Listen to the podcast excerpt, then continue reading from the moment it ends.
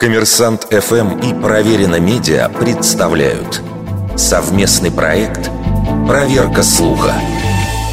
Правда ли, что в Швеции распространена практика шведской семьи?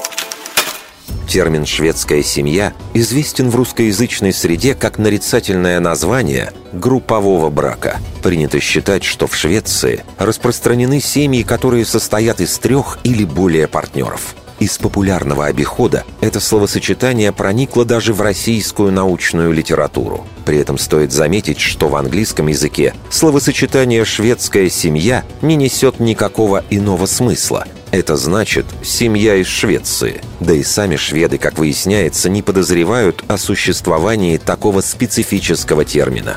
История возникновения этого заблуждения доподлинно неизвестна. Согласно некоторым источникам, этот термин появился в СССР в середине 1970-1980-х годов. Константин Иванов, автор книги «Девять мифов о Швеции», предположил, что возникновение устойчивого оборота связано с докатившимися до Союза историями о представителях левой шведской молодежи, совместно проживающих в так называемых коммунах – Одновременно с этим в СССР стали нелегально попадать журналы и фильмы из Швеции, где порнография была полностью узаконена. Это и породило за железным занавесом мнение об особой раскрепощенности скандинавского народа. Не исключено, что масло в огонь подлила и популярность стокгольмской группы «Абба», состоящей из двух женщин и двух мужчин. Что же касается семьи, то и по сей день шведское общество придерживается вполне традиционных взглядов.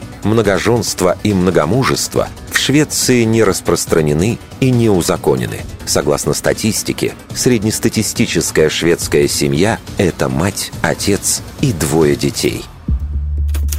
Вердикт – это заблуждение –